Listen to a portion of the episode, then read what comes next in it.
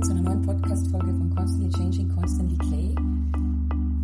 Mit einer ganz besonderen Person für mich. Ähm, die junge Dame gegenüber von mir habe ich kennengelernt vor circa 5, 6 Jahren. Zu meiner Zeit im Hangar 7. Und ähm, damals stand ein bildhübsches Mädel vor mir. Aber ich habe irgendwie von Anfang an gewusst, dass, dass die Person sehr zerbrechlich ist. Und das war so ein bisschen mein Gefühl. Und ich habe so das Fable, dass ich dann immer auf Leute zugehe und frage, passt alles und man weiß ja oft nicht, öffnet sich die Person dir gegenüber. Und wir haben dann ein wunderbares Gespräch gehabt und das kann ich mich noch erinnern, in der Umkleidekabine, quasi im Umkleideraum vom Hangar 7. Und ähm, dann hast du mir deine Geschichte erzählt. Und für mich war das irrsinnig schwierig, weil ich bin normal sehr, sehr gut im Ratschläge geben, aber das war ein Metier für mich, ähm, wo ich zwar gescheit reden habe können, aber, und ich auch gewusst habe, dass vielleicht ein bisschen angekommen ist, aber auch nicht wirklich. Und ähm, sagt man, ich lustigerweise, ich bin dann auch nach Hause und habe zum Georg gesagt, da ist ein Mädel und ich würde dir so gerne helfen, aber ich weiß nicht wie. Und ähm, ja, und jetzt sitzt du da, wir haben uns so lange jetzt nicht gesehen und wir haben jetzt kurz gesprochen im Vorgespräch und ich bin so beeindruckt zu deiner Entw Entwicklung, wie du die gemacht hast. Das Mädel von damals, das gibt es nicht mehr. Ähm, dieses, diese, diese zerbrechliche Laura, sage ich mal. Du bist so eine Persönlichkeit geworden, Wahrscheinlich ist das Reisen oder alles, was du gemacht hast, das ist ja Wahnsinn, deine Reise allgemein. Und es war so lustig, weil du bist zu mir, äh, hast mir geschrieben in dem Podcast und hast gesagt, Ma Karin, ähm, es ist so super, was du machst. Du bist seit ähm, Hanna 7 Zeit ein Vorbild für mich. Jetzt kann ich das nur zurückgeben. Die Geschichte, was du mir jetzt gerade erzählt hast, da bist du Vorbild nicht nur für mich, sondern für ganz, ganz viele da draußen. Und deshalb freut es mich umso mehr, wie ich dann gefragt habe, hey Laura, kannst du dir vorstellen, dass du Teil des Podcasts bist? ein Rulebreaker von mir und du bist ein Rulebreaker, weil du hast Rules gebrochen, sage ich einmal, ähm, indem dass du aus diesem Teufelskreis rausgekommen bist. Was genau ähm, mit dir los war, über das äh, sprechen wir gleich. Herzlich willkommen, liebe Laura, bei mir im Wohnzimmer, wo es ausschaut wie Sau, aber das macht ja nichts, das sehen ja die Leute zum Glück nicht. Ähm, schön, dass du da bist. Danke, Karin. Danke, dass ich da sein darf. Ich weiß das sehr zu schätzen und finde es ganz besonders, dass du mich gefragt hast und so die erste Reaktion von mir war mal zu denken, ja, warum denn ich? Ich bin ja nichts Besonderes. Und bin dann aber selber ein bisschen erschrocken bei dem Gedanken, wo ich mir gedacht habe, wow, du machst dich gerade selber in deinem Selbstwert wieder so, du reduzierst dich da auf was Kleines, auf was Unbedeutendes. Und dann habe ich mir gedacht, ja, Karin, das machen wir jetzt. Und gerade deshalb. Und Voll deshalb cool. finde ich es, ja, danke, Super. dass ich da sein darf. Ja, wir, wir freuen uns riesig, dass du da bist. Ähm, man muss dazu sagen, die Laura ist ähm, 23 Jahre jung, 23 oder 24? 24. 24? Mhm. Fühlt sich jung. 10 Jahre jünger wie ich, meine Lieben da draußen, hast Servus. Aber die Geschichte von dir ist wirklich beeindruckend. Wir haben uns kennengelernt. Du hast Magersucht gehabt oder Bulimie? Was? Anorexie, Magersucht. Magersucht, ja. okay.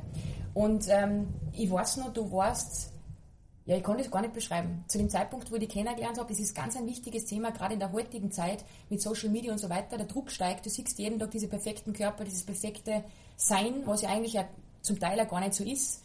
Und umso wichtiger finde ich das, dass du dich öffnest, meinen Lesern, ähm, und deine Geschichte erzählst.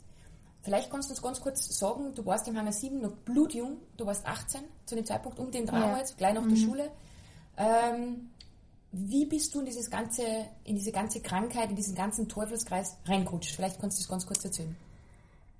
Ähm, das ist eine schwierige Frage. Ich bin schon hundertmal gefragt worden, was denn so richtig die Gründe dafür waren. Und das ist die schwierigste von allen Fragen, weil ich glaube, dass das eine Kombination von ganz vielen Faktoren ist und da ganz viel von meinem eigenen Wesen ähm, darauf zurückzuführen ist und natürlich auch das Äußere. Ähm, wo soll ich anfangen? Ich muss ein bisschen dazu ausholen. Ich glaube, dass da ganz viel von meinen familiären, von meinen familiären Hintergründen ähm, bedingt ist. Also mein, meine Mutter hat meine Schwester, meine ältere Schwester mit 21 gekriegt und meine Eltern wollten eigentlich gleich noch einmal ein Kind kriegen und meine Mama hat fünf Fehlgeburten gehabt und dann haben sie sich gedacht, na okay, dann soll es einfach nicht sein, dann können wir keine Kinder mehr kriegen. Nach 15 Jahren bin halt doch noch ich gekommen. Man kann es jetzt Überraschung nennen oder weniger charmant Unfall. Mhm. ähm, Im Endeffekt hat es genau gepasst und es hat so sein sollen. Meine Mama hat die schönste Schwangerschaft durchlebt und ja, ich bin eigentlich in ein sehr behütetes und ein sehr harmonisches Familienhaus reingeboren worden. bis meine Schwester mit 17, also da war ich zwei, schwanger worden ist. Oh, wow. Und einfach an, an falschen Menschen kämmern ist, an einen Mann, der sie nie unterstützt hat. Sie waren verheiratet. Er war insgesamt von der Beziehung, glaube ich, sieben Jahre arbeitslos und von da an hat eigentlich, ja, eine schwer, sehr schwere Zeit für meine Eltern begonnen und ich als Zweijährige, die einfach geboren ist als ganz hochsensibles Wesen und ganz introvertiertes Wesen, ich habe das natürlich auch unbewusst einfach wahrgenommen und gespürt, dass da jetzt was ganz faul ist. Und ähm, lustigerweise, meine Mutter hat ein, ein Geburtshoroskop von mir machen lassen und das ist auch im Nachhinein betrachtet, betrachtet einfach mega spannend, was die die Frau, das war Homöopathin, also ich out mich gleich als so ein bisschen Esoterik-Tante, ja, aber ja.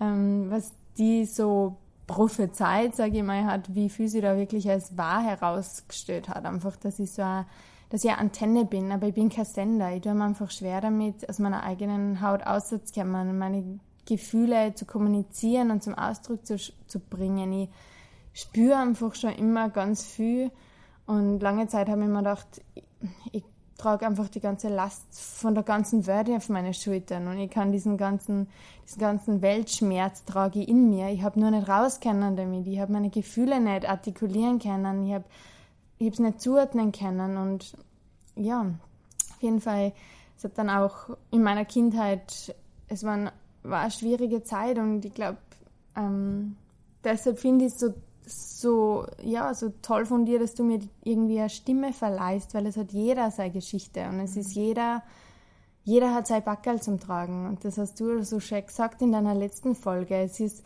egal, in welchen Menschen du reinschaust, da ist eine Botschaft, die jemand mitzuteilen hat. Und ich habe heute die Möglichkeit und das finde ich, ja, ich bin immer nur ganz geflasht eigentlich davon. Und auf jeden Fall in meiner Kindheit ähm, eben mit ganz viel Krankheiten, also so Kleinigkeiten, kleine Wehwehchen. Wenn meine Mama wieder mal am Verzweifeln war mit meiner Schwester, Geldsorgen und und und, Streit, wirklich Jahre voller nicht miteinander kommunizieren, nicht aufeinander zugehen.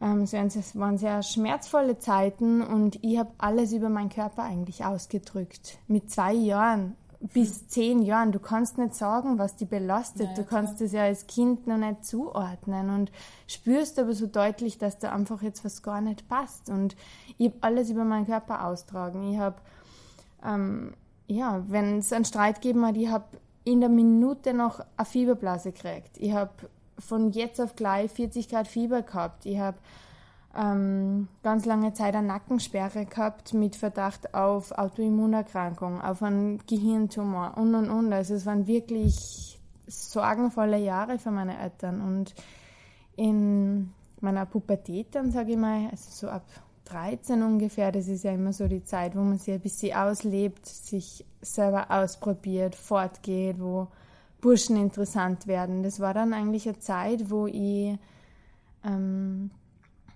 eigentlich sehr extrovertiert war und auch sehr selbstbewusst war.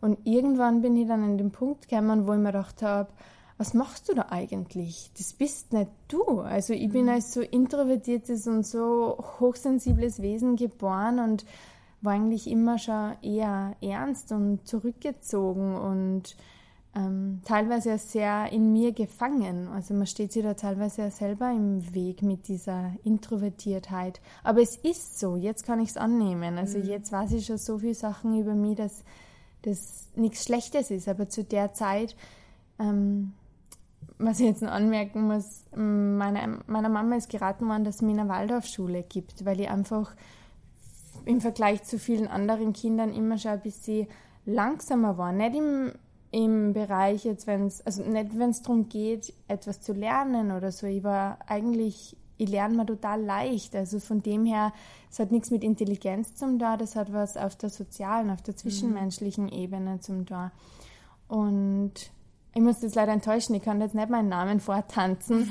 äh, meine Mama hat mich für eine normale Volksschule, in eine normale Volksschule gesteckt und das war genau richtig. Und irgendwann da, ja, so mit 16 ungefähr, 15, 16, ja okay, 16 hat eigentlich erst so die Fortgehzeit angefangen. Ja. hat ungefähr bei mir eigentlich relativ kurz dauert, ein Jahr, eineinhalb Jahre. Und irgendwann habe ich mir gedacht, das kann es nicht sein. Also das bin nicht ich. ich erstens mal, mir schmeckt kein Alkohol. Ich habe von einem auf den anderen Tag zum Trinken aufgehört. Mhm. Ich bin nicht mehr gern fortgegangen. Mir war das alles zu oberflächlich. Einfach, ähm, es hört sich jetzt ein bisschen böse an, wenn ich das sage, aber einfach jeden Tag dieselben Menschen sehen, jeden Tag dieselben Gespräche führen, dieses ständige Aufeinanderbicken und eigentlich so an der Oberfläche bleiben. Und ich habe das einfach ganz tief in mir drinnen gespürt, dass da mehr sein muss. Und Damals ähm, schon, weil du warst ja blutjung ja, eigentlich, das ist ja Wahnsinn. Das ist aber das, was mich so verunsichert hat, weil ich mir gedacht habe, warum macht dir das keinen Spaß, was alle anderen als Unterhaltung ansehen oder alle anderen gehen gern fort oder warum kannst du die nicht gut in Gespräche einbringen? Warum ist dir das alles so fast gleichgültig? So, so Geplänkel, so Plaudereien einfach, wo ich mir gedacht habe, boah, das kann es doch nicht sein, da muss doch irgendwie mehr sein. Und ich habe aber lange Zeit halt immer die Schuld an mir selber gesucht und habe mir gedacht, warum bist du nicht so wie alle anderen? Warum macht dir das keinen Spaß, wenn doch alle anderen einen Spaß dran haben? Und ich bin sicher nicht mit einem sehr hohen Selbstbewusstsein ausgestattet gewesen und mit keinem sehr hohen Selbstwert geboren worden, obwohl mir meine Eltern das ja immer vermittelt haben. Mhm. Aber so dieses Gefühl des nicht genug Seins war immer ganz tief in mir verankert und ich war lange Zeit auch immer die, was ein bisschen anders war. Allein schon, ich war einfach, ja, immer diejenige, die Locken gehabt hat, die einfach immer anders war und lange Zeit habe ich das schon wieder in mir selber gesucht und ich glaube, das war dann, ich kann mich genau an den Zeitpunkt erinnern, wie ich da so reingerutscht bin und ich glaube, es ist ein, ein großer Unterschied, die Gründe für eine Essstörung und der Auslöser. Ich glaube, als Auslöser reichen schon so Kleinigkeiten. Es muss nur eine Bemerkung sein oder irgendwo eine Situation, wo man sich in seinem Körper so unwohl fühlt und die Gründe liegen da aber sehr viel tiefer und ich bin davon überzeugt, dass Essen nie das wahre Problem ist in einer Essstörung, weil das wahre Problem ist das, was drunter, an der, mhm. unter der Oberfläche liegt. Und ich kann mich an den Tag erinnern, als wäre es gestern gewesen. Ähm, ich glaube, beziehungsweise ich bin davon überzeugt, dass man sich für eine Essstörung bewusst entscheidet es stimmt schon, dass ähm, ab einem gewissen Punkt das Ganze zum Selbstläu Selbstläufer wird und dass so ein Eigen, ja, es entwickelt sich Eigendynamik und trotzdem glaube ich, dass man sich bewusst oder auch unterbewusst dafür entscheidet. Bei mir war es so.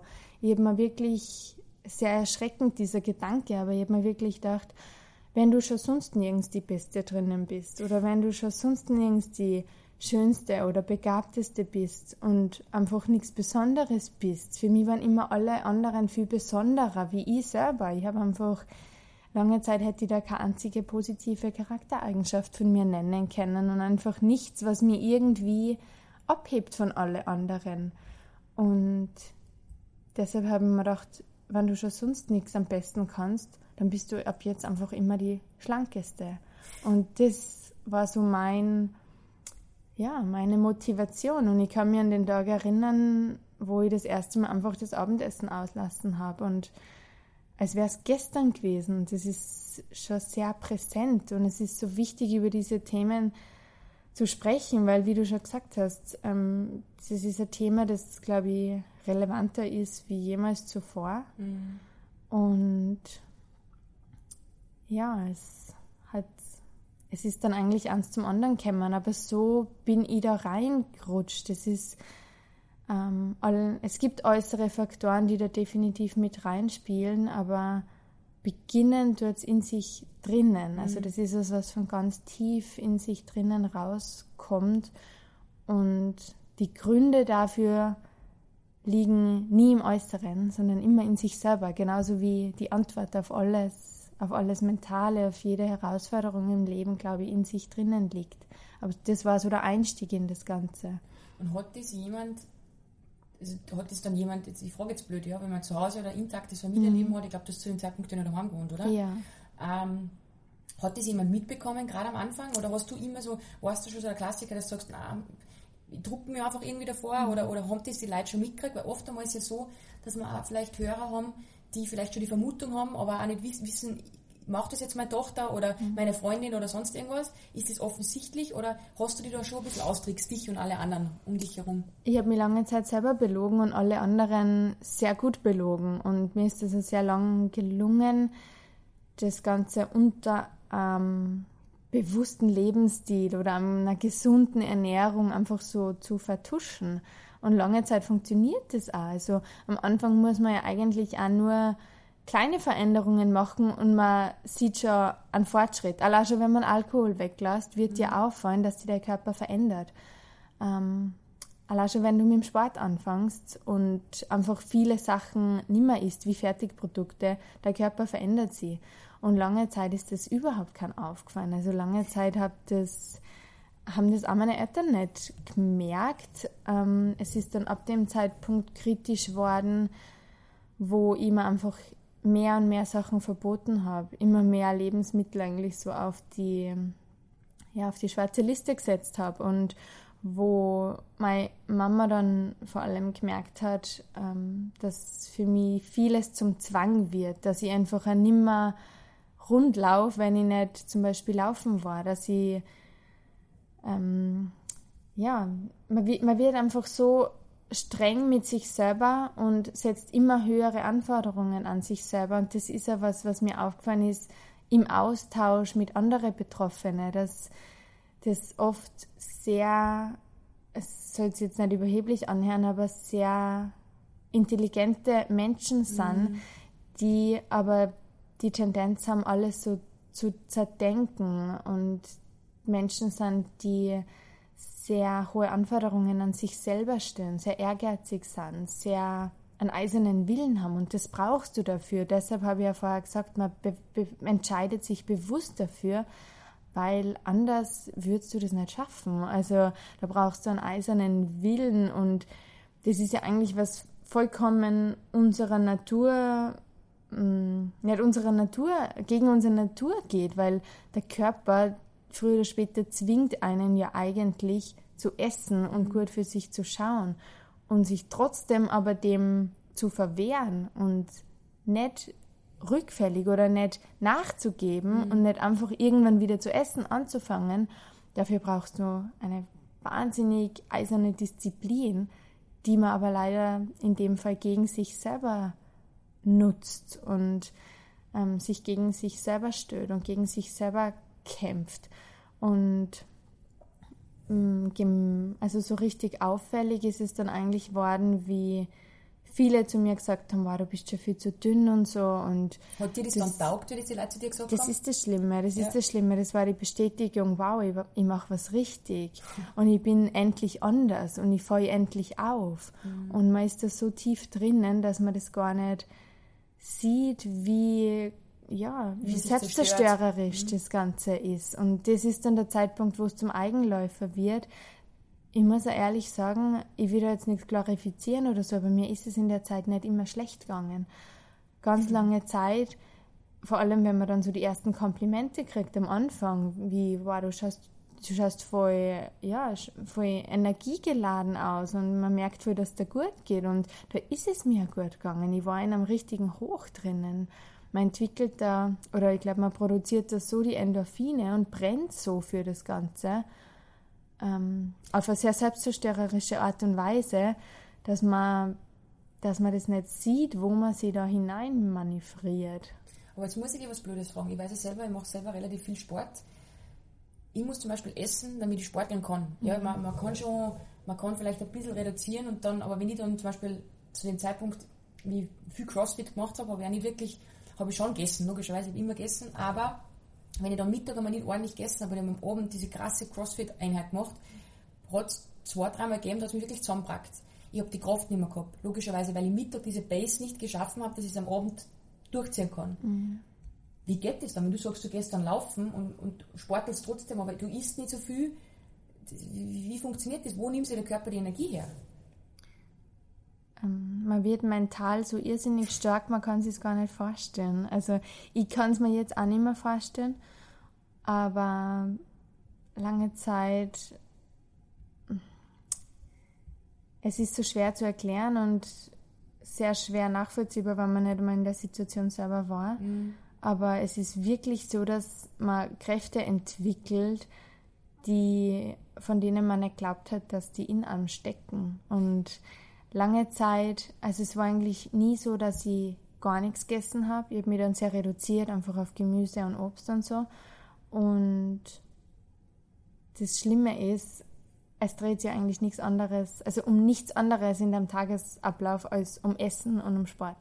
Man reduziert sich so auf diese Themen und man sieht eigentlich alles andere nicht mehr und man blendet das total aus und ähm, diese Energie, also wie du es gerade beschrieben hast, diese, dass dann wirklich die Energie ausgeht, das kommt, ist erst später kommen. Das wollte ich dir jetzt gerade fragen, wenn ich jetzt mit dir über die sprich, dann kommt es mir fast so rüber, war voll geil, mhm. es war so hoch und ich war mhm. immer juhu und geil und nur Gemüse und Obst und das ist eigentlich auch falsch, weil das stimmt ja nicht, weil das ja, ist ja nur eine gewisse Phase. Ja. Das muss man ganz klar festhalten, das ist auch für all diejenigen, die jetzt zuhören, die sagen, naja, bei mir dreht es ja auch alles um Essen, um Sport, ich wiege mein, wieg mein Essen ab, ich weiß genau, was ich is, ich weiß, dass ich die und die Workouts machen kann, um das, um das zu erreichen. Aber ich glaube, das geht nur so und so lange gut und das ist auch ganz wichtig für alle, die jetzt zuhören da draußen, das ist mir ganz wichtig. Für mich hört sich das jetzt auch so an, so, uh, cool, dann ist ja halt auch mhm. nichts mehr, schaut gut aus, kriegt die Komplimente und ich kann trotzdem funktionieren. Aber das ist ja nicht, das ist ja kein Dauerzustand und das ist, glaube ich, ganz wichtig, ja. dass man das jetzt spricht. Es geht bis zu einem gewissen Grad und bis zu einem gewissen Zeitpunkt geht's gut. Und irgendwann fällt es dann aber ganz rapide ab. Und bei mir war das auch so, dass irgendwann der Punkt war, wo meine Energiespeicher schon so unter Null waren, schon so weit im Minusbereich waren, dass ich einfach körperlich und auch geistig und mental extrem abbaut habe. Also das, deshalb eben, ich möchte da nichts glorifizieren, aber auf der anderen Seite ist es mir lange Zeit gut gegangen und sage ich mal ungefähr ein halbes Jahr, ein Dreivierteljahr, wo ich ja wirklich viel zu schnell natürlich abgenommen habe und dann natürlich auch darauf angesprochen worden bin und das aber lange Zeit immer noch nicht gesehen habe. Also ich habe es einfach nicht, ich war da so drinnen und ich war so fixiert und ich glaube, das kennt jeder, wenn man sich wirklich auf was so fokussiert und so in einem, in einem geistigen Zustand oder in einem Thema drinnen ist, dass man einfach einen Tunnelblick entwickelt und nicht mehr links und rechts schaut und aber auch keinen, keinen reinlässt und keine andere Meinung da dagegen gegen diese innere Überzeugung, die man so gegen sich selber im Endeffekt richtet, ähm, dass da nichts dagegen oder dem gegenüber bestehen kann. Und es war dann den Zusammenbruch, den ersten eigentlich habe ich gehabt, wie ich im Hangar gearbeitet habe. Und ich glaube, das war kurz danach, nachdem wir uns kennengelernt haben. Mhm. Und wie, wie, also du hast angefangen mit was damit man sich das verinnerlichen kann. Du bist wie groß? 1,65. 1,65, fast so groß wie. Ähm, wie wie, was war das Ausgangsgewicht? Weil du hast wahrscheinlich eine Waage da zu Hause gehabt, ja. ich habe nicht nochmal Waage. Ist ja gut so. Ja, und ich stelle mich auch nicht mehr auf die ja. Waage. Und die Waage sagt überhaupt nichts. Und ich hoffe, dass jeder da draußen, der das hört, sich seinen Selbstwert nicht an einer Zahl misst. Und ich mache es Gott sei Dank auch nicht mehr, aber das Ausgangsgewicht war ungefähr 55 Kilo, 56. Was schon sehr schlank ist für deine Größe ja. eigentlich. Also ich war auch nie übergewichtig. Ja. Also ich war immer eigentlich im Normalbereich. Und das niedrigste Gewicht, das war dann ungefähr 2014. Ja, im Jahr 2014, 2012, 2013 hat das Ganze angefangen. Und irgendwann ist dann rapide bergab gegangen, sodass ich auch eben keine Energie mehr gehabt habe zum Sport machen. Ähm, und das war dann, mein niedrigstes Gewicht war 36 Kilo. Und ich kann jetzt Gott sei Dank sagen, dass ich ja, ungefähr 15 Kilo wieder zugenommen habe seit der Zeit. Und er weiß, dass ich noch nicht am Ende angelangt bin. Mhm.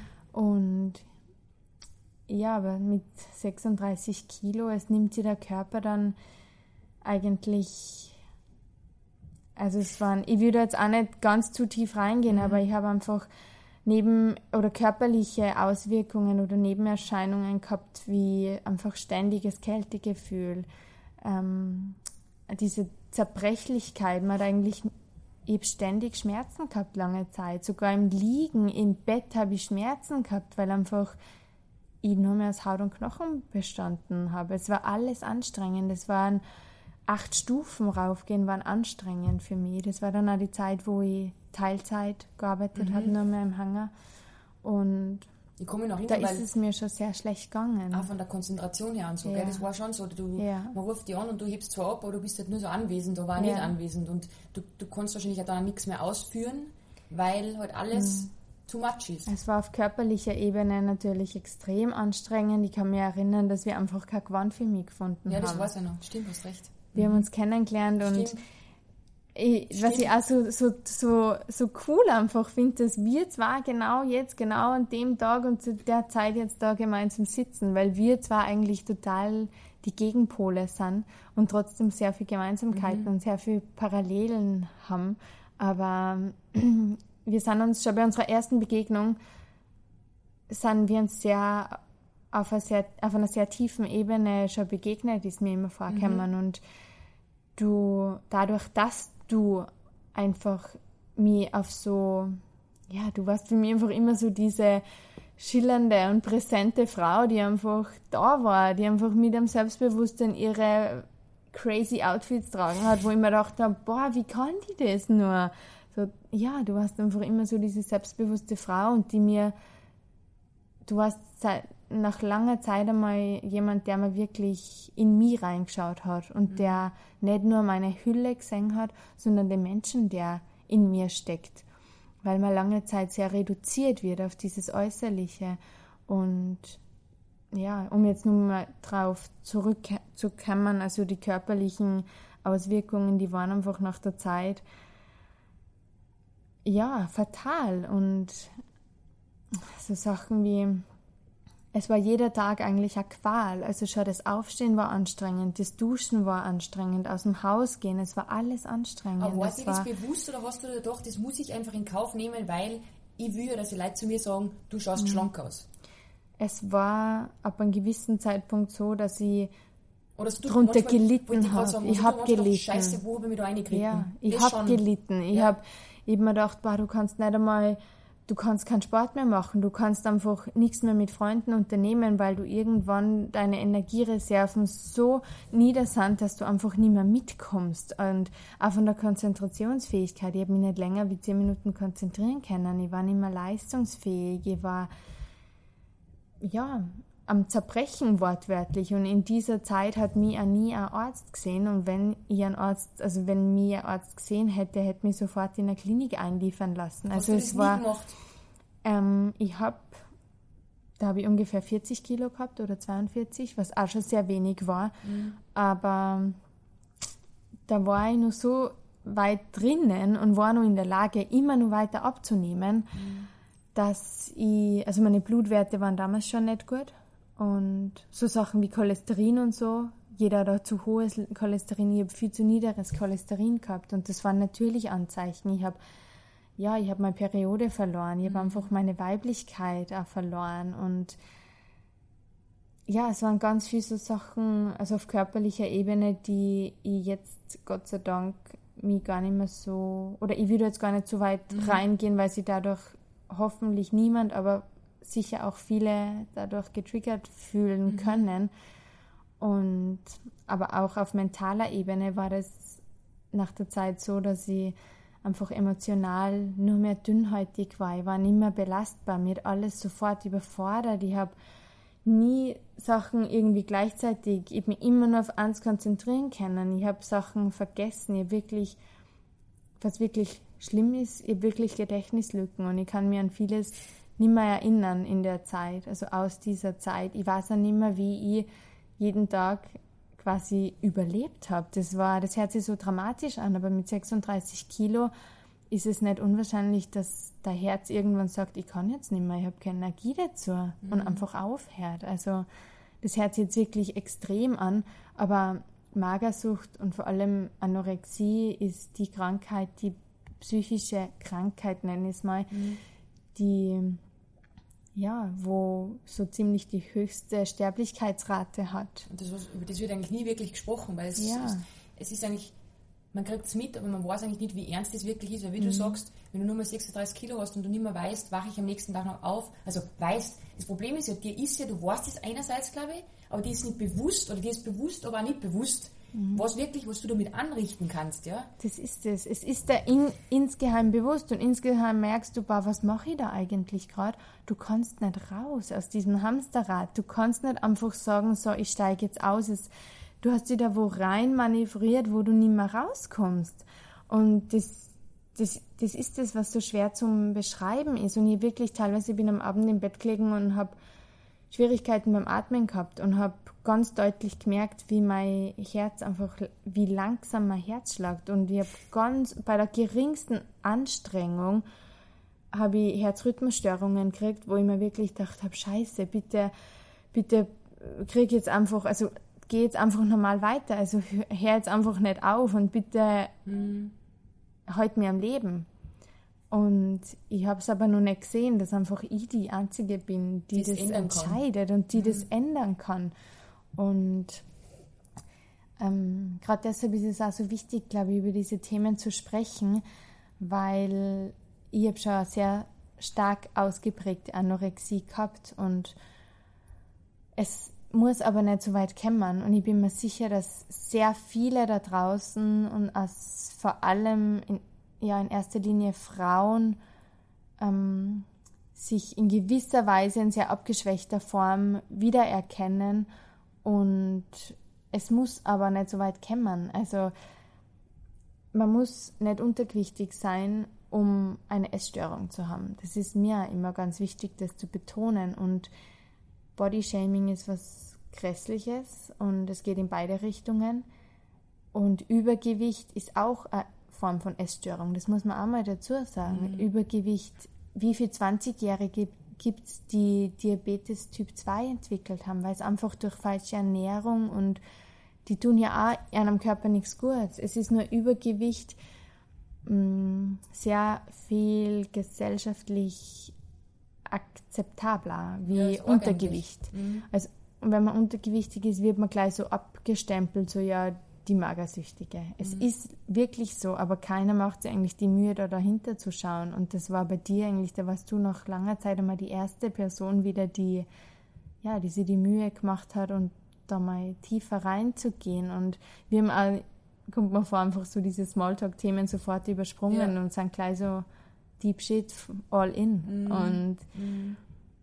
Ähm, aber ja, es waren also lange Zeit, ich habe wirklich gelitten und ich habe mental gelitten und man entwickelt da dadurch, dass man immer seinen Standard eigentlich höher setzt und immer höhere Anforderungen an sich selber stellt. Es reicht ja nie. Es ist ja, mhm.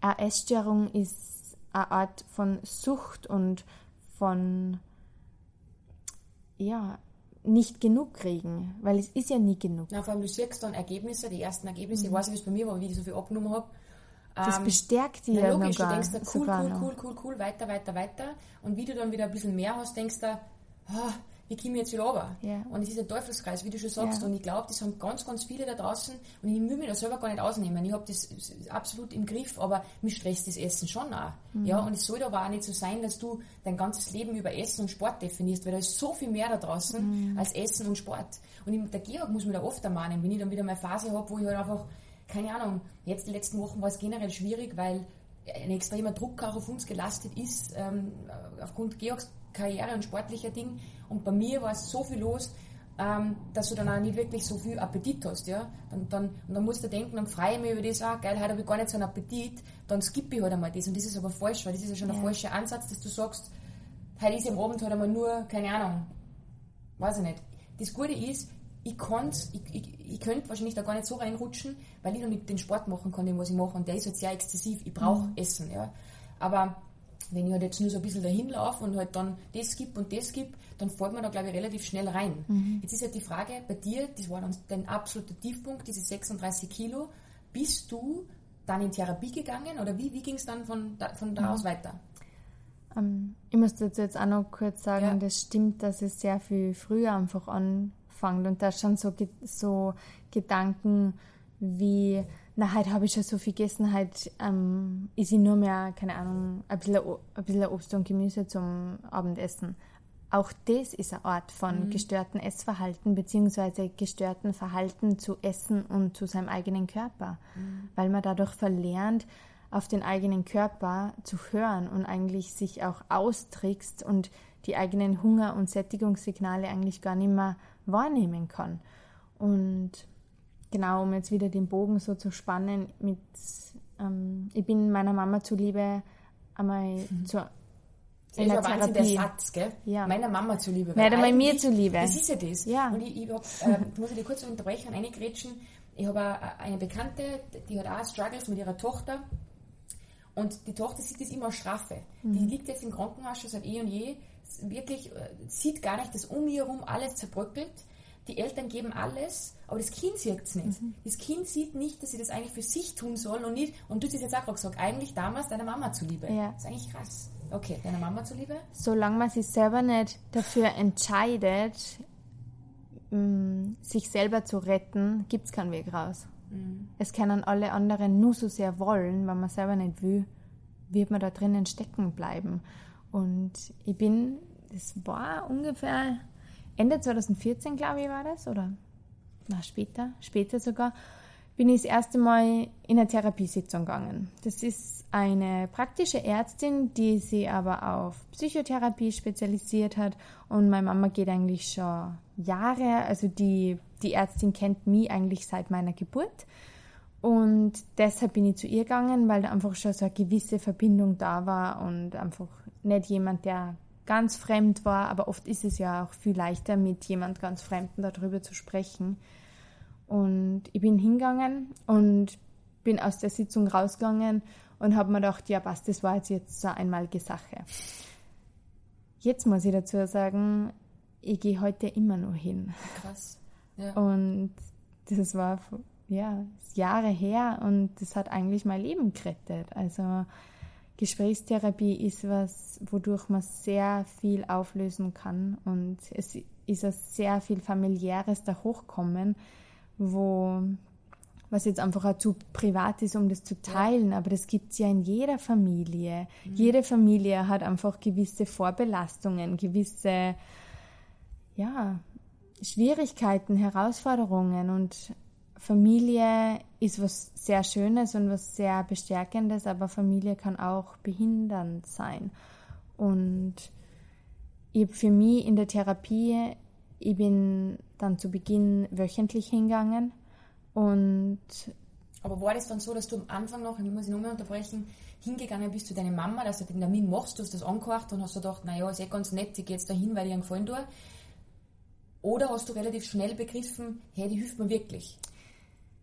Eine gewisse Zeit lang, ein paar Wochen, bin ich sehr widerwillig hingegangen und habe teilweise sehr resigniert und einfach mir nicht reinschauen lassen. Mhm. Und irgendwann war dann einfach bei mir selber schon die Verzweiflung so, ja, die Verzweiflung und der Leidensdruck so groß.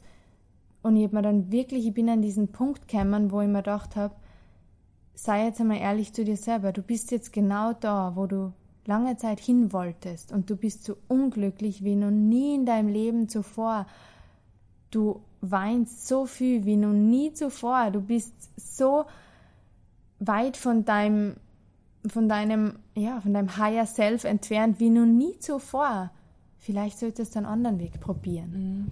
Mhm. Und es hat schon lange gedauert und ähm, Psychotherapeuten haben da Mittel und Wege, wie sie einen selber mit Gefühle konfrontieren.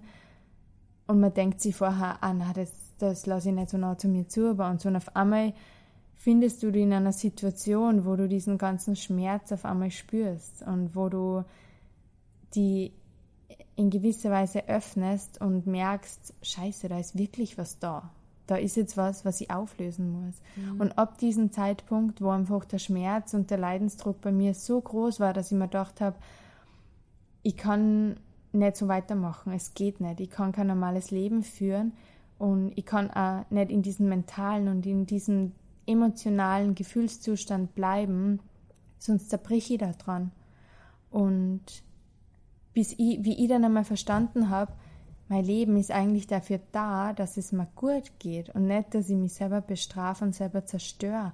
Und das ist ja das, wir haben vorher darüber gesprochen, es ist, eine Essstörung ist auf sehr qualvolle und sehr langfristige Art ähm, eine Art des Suizids. Es mhm. ist so. Und ab dem Zeitpunkt hat es bei mir irgendwie einen Schalter umgelegt und ich habe mir gedacht, okay, wenn du das jetzt machst, wenn du da rauskommen willst, dann richtig. Und dann musst du wirklich all in gehen. Das andere und dann Extrem setzt, eigentlich. Ja, ja, aber für mich war es eigentlich meine Rettung, weil ich mir gedacht mhm. habe, in diesen, wenn du an dem Punkt bist, da gibt es auch kein Zwischendrinnen, da gibt es nur entweder oder. Weil du kannst nicht ein bisschen gesund werden. Du musst dir entscheiden, dass du ganz und auf jeder Ebene die wieder fürs Leben entscheidest. Und da musst du dann auch voll reingehen. Und ich habe mir dann gedacht, okay, du musst jetzt eigentlich diese ganze Hölle nur mal durchleben, weil du musst jetzt wieder den Weg zurückgehen. Und du musst damit rechnen, dass dir dein Körper verändert. Nur ich habe mir gedacht, ich kann nicht in diesem Zustand bleiben, es geht nicht. Und habe dann wirklich eigentlich alles auf eine Karte gesetzt und habe, das ist das Wichtigste und das kann ich nur jedem mitgeben, dieses Loslassen ist einfach das Um und Auf.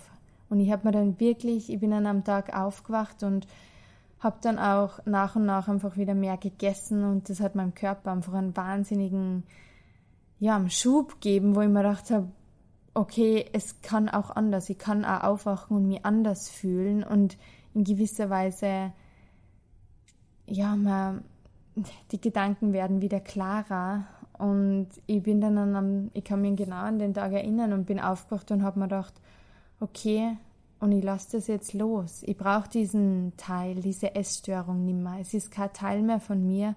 Es ist nicht mehr zeitgemäß und es ist, es ist nur mehr hinderlich. Es hat keine Vorteile mehr für mich. Und ich habe mich dann wirklich bewusst dazu entschieden, das jetzt loszulassen. Und das ist eigentlich, wenn man es von einer gewissen Perspektive betrachtet, was sehr Spirituelles und was sehr Symbolhaftes. Und ich habe dann wirklich mir vorgenommen, ich lasse es jetzt einfach gehen. Und ich habe mich wirklich, wie du die von einem Menschen teilweise verabschiedest, habe mich von diesem Teil, von dieser Essstörung, die Teil von mir worden ist und die so vereinnahmend war, dass mein wahres Ich einfach nicht mehr bestehen hat können nebenbei, ich habe mich wirklich verabschiedet davon und losgelassen, richtig im wahrsten Sinne des Wortes und habe aufgehört zu kämpfen, gegen mich selber zu kämpfen. Und dann ist es natürlich wieder richtig schwierig geworden. Und, aber dieses Loslassen, das war für mich wie ein Befreiungsschlag. Und das ist ja das, wo ich sage, man muss sich selber dafür entscheiden. Wenn du selber nicht willst, dann kommst du da nicht raus. Mhm. Und das ist das Problem, was ich mir denke, wenn jetzt vielleicht das eine oder andere Mädel oder der Junge da draußen zuhört, der vielleicht schon im Krankenhaus ist, ja, und da jetzt liegt, weil es mhm. schon so weit ist. Ich glaube, sie müssen einfach, ich glaube, diese Personen müssen checken, dass sie sich A selber dahin gebracht haben. Das klingt immer ganz hart, wenn man das mhm. sagt, aber es ist so. Man muss die Verantwortung, glaube ich, übernehmen. Und ich glaube, solange du nicht checkst, dass vielleicht bald vorbei sein kann, wie du dieses Kopf mhm. diesen Scheiße, Scheiße, Scheiße, es kann bald vorbei sein, wird sich wahrscheinlich nichts ändern. Oder hast du irgendeinen Rat oder irgendeine Message, wo du sagst, hey, für all diejenigen, bei denen es wirklich schon, die liegen jetzt nur im Krankenhaus und vielleicht kommt die Mama jetzt und sagt, horcht das an. Hast du irgendwie einen Rat an die Person, die da jetzt liegt, zum Beispiel? Ich hoffe nicht, dass es wirklich der Fall ist, dass jemand in dieser Situation ist, aber es ist so, dass ich kenne jemanden, deshalb will ich, mhm. dass, dass, dass das vielleicht jetzt kurz angesprochen wird. Man ist nur selber für sein eigenes Glück verantwortlich und es liegt nur in den eigenen Händen, wie man das eigene Leben gestaltet. Eben dieses Loslassen ist was, für das man sich ganz bewusst entscheidet. Und es ist genauso wie dieses Krankwerden eine bewusste Entscheidung, es ist auch das Gesundwerden eine bewusste Entscheidung. Und ich habe viele Ratschläge, ich habe so viele Tipps. du bist nicht dein Körper. Du bist so viel mehr wie dein Körper und niemand liebt dich für deinen Sixpack oder für deine schlanken Beine. Niemand liebt dich dafür, dass du unter 40 Kilo hast. Jeder liebt oder Menschen in deinem Umfeld ähm, verbringen gern mit dir Zeit, weil du, keine Ahnung, weil du liebevoll bist, weil sie einfach die Art und Weise, wie du die ausdrückst, wie du kommunizierst, wie du lächelst. Es sind, das ist einfach dieses, die inneren Werte zählen. Du bist einfach nicht dein Körper und dein Selbstwert wird nicht über dein Äußeres bestimmt. Das ist, wie das bei mir mal so ankämmern ist, ich bin so viel mehr wie mein Körper, wie meine äußere Erscheinung und ich bin auch über meine Essstörung. Ich bin davon überzeugt, es passiert nichts ohne Grund. Mhm. Und auch wenn es schmerzhaft war, ich bin froh, diesen Weg gehen, gegangen zu sein, weil ich dadurch einfach auch zum Thema Spiritualität gekommen bin. Ich habe so viele Erkenntnisse dadurch gehabt und Sie fallen mir bestimmt alle gleich ein. es ist so viel in diesem Thema drinnen. Was finde ich für mich auch ein sehr wichtiger Ratschlag ist, behandle dich selber, wie du deine beste Freundin behandeln würdest. Behandle dich so, wie du deinen Lieblingsmenschen behandeln würdest. Mhm. Man ist zu niemandem so streng wie zu sich selber und zu der besten Freundin oder auch sei es die Mama, sei es der Partner, die Partnerin, weil es zu niemandem so, man wird niemanden so schlecht behandeln, wie man sich selber schlecht behandelt. Mhm. Und das ist für mich einfach auch jetzt noch, wo ich mir denke, boah, würdest du jetzt so zu deiner besten Freundin sein? Na, würdest nicht. Dann sei doch auch zu dir lockerer. Mhm. Und aber wenn man nur, wenn man nur, wenn man nur so tief drinnen ist, ähm, es ist eben dieses, du bist nicht dein Körper, wenn man es von einer spirituellen Weise betrachtet, dann sind wir alles nur spirituelle Wesen in Form von einem Menschen. Das ist jetzt sehr, geht jetzt schon sehr in dieses Esoterik-Thema und so rein, was, aber es steckt was Wahres dahinter. Mhm. Und für mich, ähm, es gibt so viele Dinge, wo ich mir gedacht habe, das muss ich, das muss ich mitgeben. Gib mal ganz kurz. Das passt schon, du nimmst dir der Zeit. Ähm, ich glaube, was nicht, was das Um und Auf ist, einfach diese Selbstheilungskräfte, wenn man die aktiviert, dann merkt man auch, wow, es liegt ja wirklich alles nur in meiner Hand, wie mhm. ich, wie ich bin. Oder ähm, ich glaube, du musst begreifen, wenn du in dieser Lage bist, dass du diese Selbstheilungskräfte überhaupt hast. Mhm. Weil viele dann sie dann selber so laut und lassen niemanden zu und du bist in diesem Teufelskreis drinnen. Aber ich glaube, sobald du checkst, hö, hö, ich hab's selber in der Hand, wie du jetzt einfach 100 Millionen Mal schon angesprochen mhm. hast, ich glaube, das ist der Knackpunkt.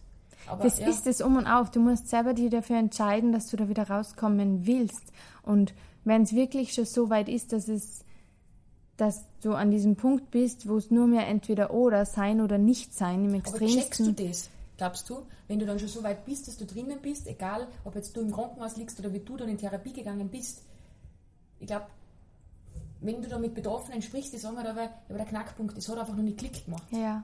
Und ich glaube, das ist die Schwierige. Das, das ist das Schwierige, weil es bald genug, weil man nicht unbegrenzt Zeit hat und man kann sich nicht unbegrenzt Zeit lassen, damit, damit dieser Schalter umgelegt wird.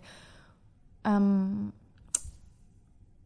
bei mir vielleicht kann ich das auch gar nicht so beantworten, weil es bei mir Gott sei Dank bald genug Klick gemacht hat. Mhm. Aber ähm, ja, diese Selbstheilungskräfte oder wie viel Energie eigentlich in einem steckt, ist ja der Beweis, in welche Lage man sich in negativer vor, also wenn es wirklich so weit ist, dass man im Krankenhaus liegt und eigentlich kein normales Leben mehr führen kann, dann zeigt es ja auch, wie viel Disziplin und wie viel Energie in einem steckt. Man hat die Energie nur falsch genützt mhm. und falsch sich falsch gepolt und in eine falsche Richtung sich selber ja ähm, getrieben eigentlich. Also ich glaube, das ähm, Extrem, was ich zuerst angesprochen habe, in die Richtung, wie du die ähm, reingesteigert hast, in die Richtung, die du eingeschlagen hast, um abzunehmen, diese Energie, weil die war ja da offensichtlich, weil sonst liegst du nicht im Krankenhaus, also sonst bist du nicht in Therapie. Die muss man umwandeln Genau, und wieder für andere was Extrem. anderes. Genau. Genau, und, und so konsequent, weil wie du beim anderen Weg warst, musst Ja. du beim anderen auch sein. ja. Und das ist dieses einfach loslassen. Das ist, es ist nicht einfach. Aber sobald du die drauf einlässt und die dazu entscheidest, mitzumachen, dann geht es auch wieder in die andere Richtung leichter. Und irgendwann habe ich einfach wieder diese Lebensfreude in mir gespürt. Und es ist nicht, nicht leicht. Es ist alles andere als leicht. Ich habe auch jetzt noch Tage, wo ich mir denke, Scheiße, du fühlst dich einfach in deinem Körper unwohl, das bist doch nicht du, aber das bin ich. Und Ja, was tust du dann, wenn du diese, diese, diese Phase hast, weil die hat jeder da draußen. Das ist auch wieder Ja. sowas, wo ich mir oft denke, da bin ich komplett unrund und dann sagt der Georg, mach jetzt Sport, tu irgendwas und ich habe vielleicht die Zeit nicht, weil ich so viel unterwegs bin, wie diese Woche. Normalerweise bin ich vier bis fünf Uhr beim Sport. Die Woche war es so, ich war nur Montag. Weil Dienstag bin ich gereist, Mittwoch, Donnerstag war in Wien, heute ist, äh, gestern war Freitag, volles Programm, heute ist Samstag. Ich bin in der Früh schon, in der Früh schon aufgestanden und habe mir gedacht, shit, normalerweise habe ich um die Zeit schon mindestens vier Workouts. Diese Woche habe ich nur eines. Und ich stress mich so wegen dem. Und da glaube ich, muss man sich dann einfach erinnern, dass man sagt, so what? Oder? manchmal, also ich habe das gelernt mittlerweile, dass ich mich, dass ich bald genug erkenne, wenn ich wieder in alt, ein alte Verhaltensmuster reinrutsche, in alte Denkweisen, die sehr beschränkend und sehr ungesund sind. Und auch mir passiert das noch. Ich bin kein Übermensch, der für sowas gefeit ist. Und das hat jeder da draußen ne, auf gewisse Art und Weise in einer bestimmten Form, wie du es eben auch gerade beschrieben hast. Und für mich ist immer so dieses, boah, meine Gedanken rasen gerade, ich kann eigentlich gerade gar keinen, ich sehe eigentlich nur mehr durch eine Nebelwand durch. Und das ist dann der Zeitpunkt, wo ich mir denke, und jetzt stopp einmal. Und jetzt lass du einfach einmal alles, atmest ganz tief durch, erdest dich wieder mal und dazu ist barfuß auch in der Wiese laufen ein guter Tipp, das hört sich komisch an, aber das ist so ein Gefühl, das die wirklich wieder am Boden zurückhält. Und auch ich bin ein Mensch, der einfach manchmal mit, den, mit dem Kopf in die Wolken schwebt und so richtig vom Boden abhängt und äh, abhebt. Und irgendwann musst du aber sagen, und jetzt einmal Stopp. Und jetzt atmest du einfach einmal tief durch und trittst einfach einmal gedanklich zehn Schritte zurück. Und auf einmal kriegst du wieder einen neuen Bezug. Es relativiert sich wieder alles und du musst, was ich mir dann immer denke, und ich bin jetzt auch noch immer ein Mensch, der, glaube ich, sehr dazu neigt, streng mit sich selber zu sein. Und wenn ich einfach mal einen Tag habe, wo ich nichts weiterbringe, es läuft nichts so eigentlich, ich bin einfach nicht so produktiv, wie ich es gern hätte, ich bin nicht so kreativ, ich habe einfach, keine Ahnung, ich fühle mich irgendwie beschränkt in meinem Handeln, in meinem Denken. Und jetzt denke ich mir oft, ja und? Dann ist es halt so. Manchmal musst du nichts leisten. Dein Selbstwert orientiert sich nicht an den Dingen, die du machst, sondern an dem, wer du bist. Und an manchen Tagen ist es einfach ausreichend, nur zu existieren und zu atmen. Und, Und nichts anderes muss es sein. Und auch wenn du heute keinen Sport gemacht hast, wenn du viel mehr Schokolade gegessen hast, als du eigentlich wolltest, wenn du keine Ahnung, deine Wohnung nicht aufgeräumt hast, nicht Staub gesagt hast und wenn du auch mit deiner Arbeit hinten und vorne nicht so weit gekommen bist, wie du wolltest. Ja und? Macht sie zu einem schlechteren Menschen? Na, nur du legst dir das selber auf. Und mein Motto oder mein, ja, so ein bisschen mein Mantra ist eigentlich, nichts muss, aber alles darf. Und das ist für mich eine Überlegung, die ganz viel für mich wieder öffnet und einfach, wenn ich mir denke, ah ja, scheiße, jetzt hast du das und das wieder nicht gemacht. Ja und? Es ist jedem genauso egal, wie wenn in China ein Radl umfällt. Es ist wurscht. Und es macht die als Mensch nicht schlechter. Und es hört sich jetzt, wenn ich das so erzähle, sehr viel leichter an, wie es wirklich ist. Das wollte ich dir nämlich jetzt nur fragen. Mhm. Weil, wie du gesagt hast, du hast dann diesen Weg eingeschlagen, ja. Und du redest jetzt so stark, du bist 24 und ich bin so baff von diesen ganzen Sachen, die du von dir gibst. Das ist ein Wahnsinn. Das, das, das, dieses, diese Lebenserfahrung, die du in diesen jungen Jahren, wie du warst, schon gesammelt hast und wie du jetzt da sitzt, gefestigt, gestärkt, wie ist es da dazu gekommen? Also es hat diesen mhm. Knackpunkt gegeben. Das wird definitiv der längste Podcast, den wir jemals hatten, aber das ist zu Recht, weil ich würde nicht aufhören zum Zuhören, weil das so interessant ist.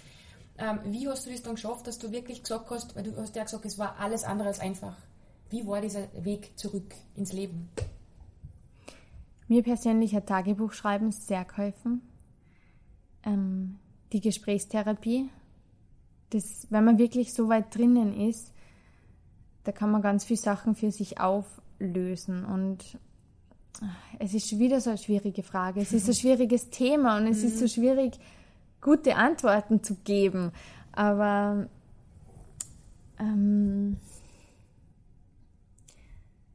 du möchtest eigentlich wissen, wie ich mich jeden Tag wieder dafür entschieden habe, weiterzumachen, ja, oder? Plus, ich glaube, dass das so schwierig ist, wie du sagst, du hast 36 Kilo zu deiner Peak gehabt, dass du das zulässt, wieder zuzunehmen. Weil ich glaube, dass viele Probleme haben, dass sie sagen, oh mein Gott, jetzt muss ich einen Kornspitz essen, mhm. so blöd es jetzt klingt, was für uns ja komplett normal ist. Ähm, und dass du aber nicht wieder in dieses alte Schema verfällst, dass du denkst, boah, jetzt habe ich 38 Kilo, jetzt habe ich 39 mhm. Kilo, jetzt habe ich 40 Kilo und so weiter. Das würde ich damit sagen. Also mhm. wie bist du damit umgegangen, dass du war das einfach, dass der Mindset dann so schwer war? Hast du Rückfälle gehabt? Bist du nochmal rückfällig geworden? Nochmal in das mhm. alte Schema? Oder hast du gesagt, na, ich bleib dran? Ich bin zweimal rückfällig geworden, aber bin nicht mehr so tief drinnen gewesen. Also ich habe viel schneller und natürlich auch mein Umfeld hat viel schneller erkannt, hoppala, das geht jetzt wieder in eine Richtung, die sehr kontraproduktiv ist. Mhm. Und deshalb habe ich mich da relativ schnell wieder gefangen man hat 100.000 Rückfälle. Und ich habe sogar jetzt noch. Mhm. Muss ich ehrlich sagen, manchmal habe ich einfach schlechte Tage, wo ich mir denke, ich kann mich nicht anschauen und ich bin immer noch wahnsinnig schlank. Und mhm. viele Frauen würden sie wahrscheinlich nach meiner Figur die Finger abschlecken und würden sagen, oh mein Gott, was haben die? Also das gibt's ja gar nicht. Und ich habe auch noch Tage, wo ich mir denke, das bist doch nicht du, das ist doch nicht dein Körper, ich fühle mich so unwohl, ich kann mich selber nicht einmal spüren, nicht gar nichts. Ähm, Wie kommst du dann da raus? ähm, indem ich mich in Geduld und Selbstliebe übe. Und Selbstliebe, das ist so ein Thema, das wahnsinnig viel um sich geworfen wird, vor allem in der Social Media Welt. Ich wollte jetzt gerade dasselbe zu dir sagen, mhm. weil das ist jetzt zuerst war der Trend in der Social Media Welt Authentizität. Authentizität. Danke, Laura. Du bist nicht die Moderatorin, ich bin es eigentlich und ich kann es nicht aussprechen. Nein, aber es ist jetzt, wir lachen jetzt drüber. Ähm, bei mir war das immer klar, dass ich, also jetzt als Beispiel kannst du nicht gehen, echt bin, mir war das immer wurscht. Ja, ich setze mich ungeschminkt vor die Kamera, ich sage meine Wimmel, mir, das, mir geht das am A vorbei. Jetzt ist der Trend gerade, oder der war jetzt da, mit Kim Forz ist eh schon wieder am Abflauen oder auch nicht, keine Ahnung, dass jeder echt ist und jeder will noch echter sein. Ja. Und das Wort wird abused. Das mhm. ist so meine Meinung. Jetzt ist gerade Selbstliebe wieder ganz, ganz groß. Und jeder predigt davon, was auch cool ist, weil du musst das Wort spreaden. Du musst ja sagen, das ist ganz, ganz ein wichtiges Thema. Ist es ja auch. Aber wie du sagst, es wird leider Gottes, es ist ein Trend jetzt gerade wieder, wie Smoothies, was ich jetzt gerade trinke, by the way. Ähm, ein Trend war, ist das, das Healthy Living, Healthy Lifestyle. So ist auch jetzt Selbstliebe wieder, gell? Das ist ja das, warum ich mich zurzeit vor allem auch so ein bisschen aus Social Media raushalte, weil mir auch auffällt, dass ähm, das Thema Selbstliebe genauso wieder ein Bereich ist, in dem man sich selber optimieren muss. Es wird eigentlich wieder sehr zwanghaft, dieses ganze Thema. Und die wenigsten, glaube ich, wissen, was es wirklich heißt, sich selber zu lieben. Und ich hoffe, wir kommen an den Punkt, wo es, wo es selbstverständlicher wird. Aber wenn ich heute wirklich einen schlechten Tag habe oder vor ein paar Tagen, mir ist einfach schlecht gegangen. Ich habe ich war emotional, ich war einfach, keine Ahnung, mental nicht auf der Höhe, habe mich in meinem Körper extrem schlecht gefühlt und ich habe mir dann, mittlerweile habe ich einfach so dieses Mindset in mir so verinnerlicht, dass es für mich keine Rückfälle mehr gibt. Was schwierig ist. Ich habe mich monatelang einfach auch jeden Tag daran erinnern müssen. Wie? Das ist ganz wichtig, weil ich glaube, das könnte auch vielleicht mhm. der eine oder andere Person inklusive mir helfen. Wie erinnerst du dich daran, dass du dich selber lieben musst, sollst, darfst, wie auch immer? Durch Manifestieren und Visualisieren. und durch so Kleinigkeiten wie sich selber Post-its schreiben und an den Spiegel kleben. Oder. Was steht da oben? Meditation ist was. Was steht auf dem Post-it? Das will ich wissen, weil ich muss das jetzt auch schreiben. Du bist genug. Es reicht. Es reicht. Äh, du musst da in die reinspüren und musst dir denken, was würde ich denn eigentlich gerade brauchen? Was braucht gerade so dieses innere Kind in mir, das irgendwie verletzlich ist? Und was ist meine größte Unsicherheit gerade? Und genau das nimmst du und schreibst es dir rauf zum Beispiel. Oder Meditation ist was, was für mich wahnsinnig viel Ruhe schafft, weil Meditation ist eigentlich nichts anderes, wie dass man die Aufmerksamkeit nach innen richtet, Gedanken kämmern lässt und auch wieder gehen lässt ohne sie zu beurteilen und zu und vorurteilen, also ohne Vorurteile wieder gegen sich selber zu richten. Aber Meditation. Du? Da ja, das ist Leute zu mir, kann ja. meditieren mal, komm ein bisschen runter. Bis eben dieses ganze Thema, ich habe es auch noch nicht so für mich diese Praxis gefunden, die jetzt für mich wirklich gut funktioniert, aber ab, zum Beispiel mir hilft es extrem, wenn ich mir einfach einen Wecker zehn Minuten früher stelle und dann nicht wieder auf die Snooze-Taste drücke, sondern mir einfach, du kannst auch im Bett liegen bleiben und einfach deinen, dich einmal wahrnimmst und einmal wirklich nur liegst und Gedanken kämmern lässt und ein bisschen beobachtest, wie geht's mir denn eigentlich? Wie fühlt sich mein Körper eigentlich an? Wie geht's meinem Bauch? Wie ist, wie fühlt sich mein Körper an? Wie, was fühle ich eigentlich gerade? Das ist das Schwierigste zu sagen, welche Gefühle habe ich in mir. Das ist immer so, dass wo ich ja immer nur damit kämpfe, wo ich mir denke, boah, irgendwas passt gerade nicht, aber was ist es das denn, das nicht passt? Und da führt einfach kein Weg daran vorbei, dass man auf den eigenen Körper wieder hört und sich einfach auch auf den eigenen Körper also wieder ein Vertrauen aufbaut zu sich selber. Und was mir einfach auch extrem hilft, Gefühle sind ja nichts Schlechtes. Und du hast es vorher beschrieben, einfach dieses Getriebensein, dieses, da stecken ja auch Gefühle dahinter. Und genau dieser Moment, wär, wenn du dir jetzt denkst, mal das und das sollte ich nur erledigen und so, genau das ist der Moment, wo du eigentlich, wo dir vielleicht auch dein Partner helfen kann, wo du die, zu dir selber sagen mir setzt und jetzt einmal Stopp und jetzt setze ich mich mal fünf Minuten in die Wiesen, in den Garten aussehen. Das mhm. klingt jetzt blöd, mhm. aber es wird dich einfach wieder auf den Boden der Realität zurückholen. Und du kannst immer nur eins nach dem anderen machen. Und genauso ist es auch in diesem ganzen Heilungsprozess. Dieser Prozess dauert lang, ist teilweise schmerzhaft. Man wird sich mit sehr vielen, und das ist ja das, wo ich vorher gesagt habe, die Gründe liegen verborgen in sich und sind nicht auch wenn Social Media und so dieses ganze Thema ja, Magerwahn und so natürlich auch ähm, bestärkt. bestärkt. und fördert. Mhm. Aber der Grund liegt trotzdem in sich verborgen. Und sobald man sich mit diesen Dingen auch konfrontiert und diese Gefühle einfach einmal da sein lässt und das ist auch zum Beispiel was, was ich mir ganz bewusst aufschreibe. Jedes Gefühl hat Berechtigung da zu sein. Egal wie scheiße es ist. Mhm. Egal wie schmerzhaft es ist. Wie unangenehm es ist. Es gibt so, unsere Gefühlspalette in uns selber ist so wahnsinnig vielseitig, dass wir erst mit 29 Jahren jedes Gefühl einmal durchlebt haben. Das muss man sich mal vorstellen. Mhm. Also, eigentlich ist es was vollkommen Natürliches, dass man immer wieder neue Gefühle in sich entdeckt. Und lange Zeit habe ich mir gedacht, warum fühlst du dich jetzt so schlecht? Ich habe mir sogar dafür verurteilt, dass es mir schlecht geht, dass ich Gefühle in mir habe, die unangenehm sind oder die, ja, es ist dieses Thema Selbstliebe, weil du mich vorher gefragt hast, was machst du an schlechten Tagen? Ich sehe es nicht als Rückschritt und als Rückfall, sondern ich sehe es als Gelegenheit, mich in Geduld, Fürsorge und Liebe für mich selber zu üben. Und das ist nicht leicht und ich muss mich da immer wieder dran selber erinnern.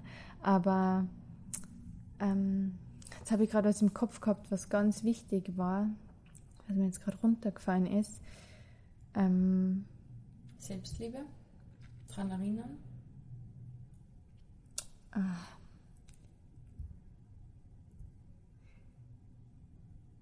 Mir ist jetzt total entflüchtet. Was war das jetzt, was ich mir gedacht habe?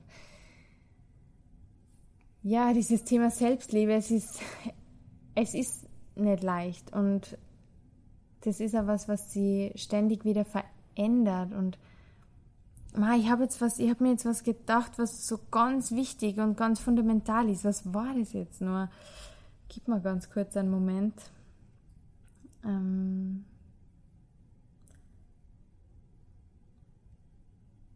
Jetzt kommt es nicht mehr. Nein, es kommt einfach nicht mehr.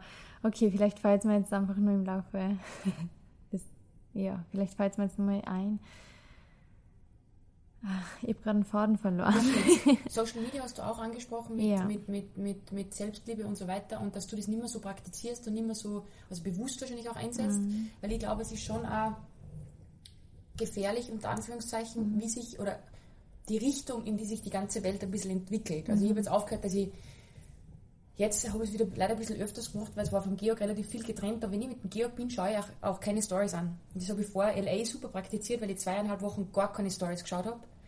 Und das werde ich jetzt auch im Urlaub wieder machen. Also wirklich mich fernhalten von diesen ganzen ähm, Stories, die man halt den ganzen Tag so sieht und, und konsumiert, mhm. unterbewusst.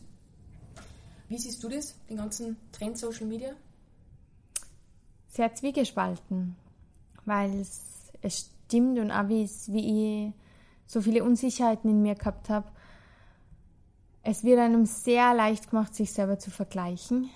Und man sieht natürlich immer dieses, ja, diese schönen Fotos und was du schon oft genug, genug angesprochen hast, das ist ja nicht real life. Mhm. Also nicht einmal die am Foto schauen so aus wie die am Foto, weil ja, es gibt erstens mal Photoshop und Co. und es ist einfach eine Momentaufnahme und schöne Fotos jeder eben hat sein Backerl zum Tragen mhm. und das, sieht man nicht. Mhm. Das sieht man einfach über Social Media. Es wird da schon ein sehr verfälschtes Bild vermittelt und eine sehr ver verzogene Realität vermittelt und das ist sehr gefährlich, vor allem für junge Mädels, die sie davon sehr ähm, blenden lassen. Und identifizieren zum Teil. Genau. Ja. Und man misst sie da eigentlich an einem Standard, der oder an einem, man misst sie da an etwas, das einfach nicht die Realität ist. Und das ist das Gefährliche. Und auch dieses Vergleichen, das, das ist was, was mich schon eine lange Zeit sehr belastet hat oder mich da nicht richtig loslassen hat, weil man wird ja ständig daran erinnert. Und äh, das sind so Sachen wie, ich sehe, dass gerade jemand beim Sport war und denkt mal, geh scheiße. Und ich sitze auf der Couch und mhm. keine Ahnung, mhm. ist ein Toast oder was auch immer, ja, wie du ja. gesagt hast. Ja. Und ähm, auf der anderen Seite muss ich auch sagen, dass wir voll zurechnungsfähige Wesen sind, die sehr bewusst entscheiden können, wie wir Inhalte online konsumieren. Und das ist was, wo sich jeder von uns bei der Nase selber nehmen muss und sich ganz bewusst entscheiden kann, wem folge ich eigentlich? Was sind so die Inhalte, die ich sehen die, will? Genau, die mhm. ich sehen will. Und deshalb, das stimmt auf jeden Fall, dieses ganze Social Media Thema, das ist auch was, was noch nie so präsent war wie jemals zuvor, weil es sich ja gerade auch erst in die letzten Jahre so entwickelt hat. Aber man muss da ein Bewusstsein äh, ja, dafür entwickeln und mit sehr viel Achtsamkeit das ganze Thema, wie das ganze Leben. Achtsamkeit ist ein Thema, das in jedem Lebensbereich so viel, dem Leben so viel mehr Gehalt gibt. Und genauso ist es mit Social Media. Und wenn es wirklich so weit ist, dass man einfach so, ich kenne es eh von mir selber auch, aber ich bin eigentlich schon sehr davon weggekommen, dass ich einfach, wenn ich gerade nichts zum da habe, einfach mal Instagram durchschaue. Mhm. Ich muss wirklich sagen, ich mache es fast nicht mehr. Und wenn es wirklich so weit ist, dass man gar nicht anders kann, es gibt ja wirklich Menschen, ja, ja. die, ja, mhm. dass man einfach wirklich sich selber Grenzen aufzeigt. Und, aber es ist schwierig und es ist leider ja auch schon so in unserem Unterbewusstsein drinnen, dass man das so automatisiert macht und eigentlich gar nicht mehr drüber nachdenkt und schwuppdiwupp sind einmal 20 Minuten vorbei. 20 mhm. Minuten, die man aber auch in der Natur verbringen hätte können und damit verbringen können, sich einmal mit sich zu beschäftigen. Genau, mit mhm. sich selber zu beschäftigen und einmal nur zu einfach zu überlegen, wie geht es mir denn eigentlich gerade? Was würde mir denn eigentlich glücklich machen? Was könnte ich denn machen, was mir wirklich gut tut? Oder für mich ist einfach die Natur und zwar ohne Handy ganz wichtig. Sich wieder darauf zu besinnen, einfach woher wir eigentlich selber kommen. Und da kommt man jetzt vom Hundertsten ins Tausendste, ähm, wenn man bei dem Thema ansetzt. Aber wir Menschen, glaube ich, haben so die Tendenz, die leicht überhebliche Tendenz zu sehen, oder zu denken, dass wir der Mittelpunkt sind. Die Menschheit ist der Mittelpunkt von allem. Mhm. Aber das ist nicht so. Ja. Also wir sind eigentlich ja nur Teil von der Natur. Und das ist also ein Gedanke, der mich mh, mm, auf beruhigende Weise sehr klein erscheinen lässt, weil wenn man so tief, vor allem in einer Essstörung drinnen ist, man sieht einfach das große Ganze nicht mehr. Und es ist einfach so viel mehr da draußen, das auf einen wartet. Und Essen ist etwas, das für mich mittlerweile sehr mit sehr viel Achtsamkeit praktiziert wird und sehr viel Bewusstsein. Und ich, ich ernähre mich auch sehr bewusst, aber es darf kein Problem sein, dass man mal ein Kuchen, Kuchenstück isst und solche Sachen. Es mhm. muss einfach diese, dieses normale Essverhalten wieder zurückzubekommen, das ist Step by Step. Es ist so schwierig und es muss, es gibt keinen ultimativen Tipp, weil jeder Mensch anders ist. Und was für die richtig ist, ist nicht, nicht automatisch für mich richtig. Und das Wichtigste für mich und auch für mich jetzt gerade im Moment, muss ich ehrlich sagen, ist dieses Kontrolle abgeben, sich selber die Erlaubnis geben, sich wieder mit der eigenen Intuition zu verbinden und wieder auf den eigenen Körper zu spüren und wieder in sich hineinzuhören, das ist was, was wir alle machen können und alle von Zeit zu Zeit vergessen. Und umso wichtiger ist es in einer, wenn man in einer Essstörung drinnen ist und sich selber zu vergeben und einfach dieses, es reicht auch einmal nur zu existieren und ich muss nichts machen und es, es ist einfach gut, so wie du bist und es gibt ja einen, du bist ja nicht grundlos da. Mhm. Also allein schon das Wunder, dass du eigentlich da sein darfst, das ist ja eigentlich schon so, ja, mindblowing. Laura, ich sag dir eins, ich glaube, ich konnte mit dir nur fünf Stunden mhm. reden.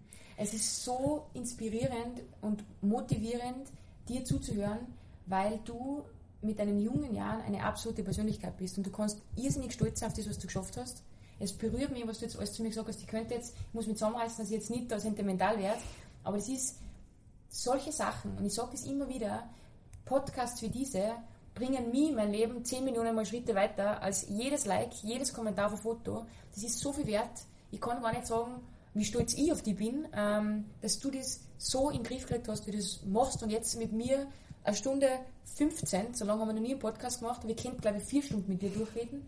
Ähm, ich glaube, wir müssen da nochmal eine Folge machen über Selbstliebe und so. Das machen wir nochmal. Ähm, plaudern. Äh, Gibt es abschließend, wie würdest du abschließend die Laura 2018 in, wenn das geht, fünf Worten beschreiben? Wo du jetzt bist? Balance. Weil es für mich jetzt gerade ganz wichtig ist, einfach diesen Mittelweg zu finden. Mhm.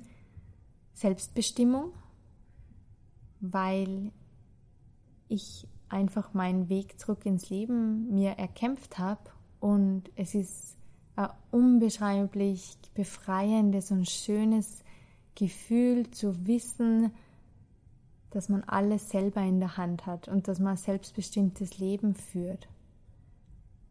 Verantwortung ist für mich ganz wichtig und sobald man mal versteht, dass sobald man Verantwortung für sich selber übernimmt, das geht alles Hand in Hand. Aber Verantwortung für das eigene Denken und für das eigene Handeln ist einfach ganz, ganz, ganz, ganz was Entscheidendes. Ähm,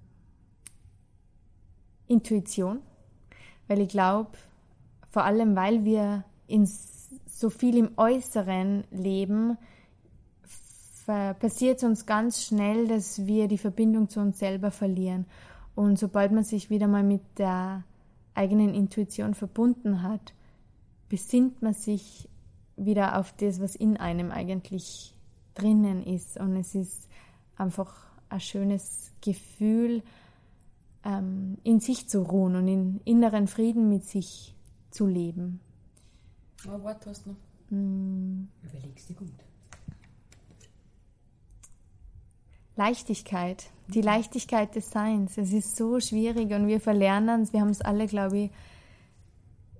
Wir müssen uns immer wieder daran erinnern, dass unser Leben dafür da ist, dass es uns Spaß macht. Und nur wir selber eigentlich der Schöpfer von unserem Leben sind. Und mit Leichtigkeit ist das Leben einfach so viel flexibler und es macht so viel mehr Spaß und es eröffnet einem Möglichkeiten, die, von denen man eigentlich nicht geträumt hätte, dass ja, das möglich, sind. das möglich sind. Und ich kann nur jeden da draußen, der das hört und in gewisser Weise kämpft und zweifelt und unsicher ist, ähm, was möchte ich eigentlich mitgeben? Es, ach, es ist so schwierig. Wir müssen wirklich nochmal eine Podcast-Folge machen über dieses ganze Thema Universum, Wünsche ans Universum. Es ist, ich bin da so tief in dem Thema drinnen und Haben wir schon ich glaube, ich kann, ja, auf jeden Fall. Ja. Und ich glaube, alles, was ich heute nicht gesagt habe, werde ich dann nächstes Mal sagen. ich hätte es nicht besser sagen können, Laura. Wir machen das auf jeden Fall. Ähm, ich, ich, ich, ich nagel die Laura jetzt einfach mal fest vor euch allen da draußen. Wir machen definitiv noch was über Selbstliebe, weil es so ein, ein brandaktuelles Thema ist. Und ähm, The Secret, Wünsche ans Universum, das ist ganz, ganz wichtig. Das kann dann jeder anwenden. Du bist drinnen, ich fratschelt aus, weil ich sauge alles von dir auf. Jetzt dann wir mal machen wir einen Rollentausch. Jetzt kann ich von dir lernen. Und das machen wir auf jeden Fall. Laura, vielen, vielen Dank für deine Zeit. Danke, danke, Gerne. danke. Sehr gern. Danke für die Möglichkeit, dass du mir eine Stimme verliehen hast. Und jeder, der das hört und jeder, der auch nur eine einzige Sache daraus mitnehmen konnte, Fühlt euch bitte bestärkt darin und es ist möglich, sich zu ändern. Und wir haben jeden Tag, jeder Tag ist einfach die Möglichkeit für persönliche Weiterentwicklung. Und es ist jeder Tag wieder eine Chance, über sich selber hinaus zu wachsen. Und jeder, der persönlich mit mir darüber reden will, bitte kontaktiert mich gerne. Es ist, ich weiß, wie wertvoll es ist, einfach mit jemandem zu sprechen, der selber betroffen ist und betroffen war und ja, danke einfach, dass ich da sein habe dürfen. Danke, Laura, für deine Zeit. Jetzt drücke ich auf Stopp, weil sonst drehen wir nur eine Viertelstunde. danke, bis bald. Ciao, ciao. Tschüss.